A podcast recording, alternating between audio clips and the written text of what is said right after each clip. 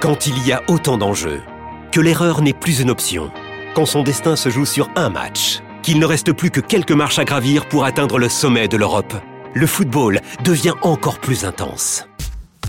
Retrouvez les demi-finales retour de l'UEFA Champions League avec Paris SG Dortmund mardi à 21h sur Canal Plus Foot et Real Madrid Bayern mercredi à 21h sur Canal Plus et Canal Plus Foot.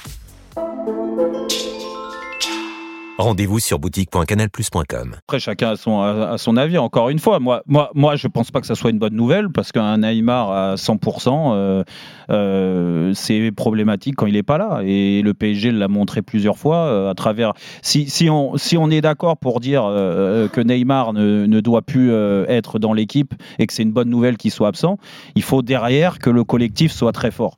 Et moi, je pense que même sans Neymar, le collectif du PSG ne peut pas être plus fort que les individualités qui a été mis en place parce que c'est le projet du club depuis X années et que tu peux pas transformer ce projet-là en quelques mois euh, en disant bon bah maintenant on va faire confiance au collectif, aux joueurs du groupe et puis Neymar, euh, les individualités, bah il y en a trop alors on va en mettre que deux et puis on va essayer de, de penser que Léo Messi va faire des grands matchs comme il faisait à Barcelone, ce qui n'a jamais été le cas au PSG. hein. Les grands matchs de Léo Messi, euh, il a des stats ahurissantes en championnat. Est-ce qu'on peut dire que tous les matchs en championnat de Léo Messi, quand il a fait tourner les stats, ont été des grands matchs Moi, je vous dis que non. Et les deux, matchs qui ont été compliqués en Ligue des Champions, et pas que les deux matchs, hein, parce que même contre la Juventus de Turin, le PSG a galéré euh, sur les deux matchs, au moins une mi-temps à chaque fois.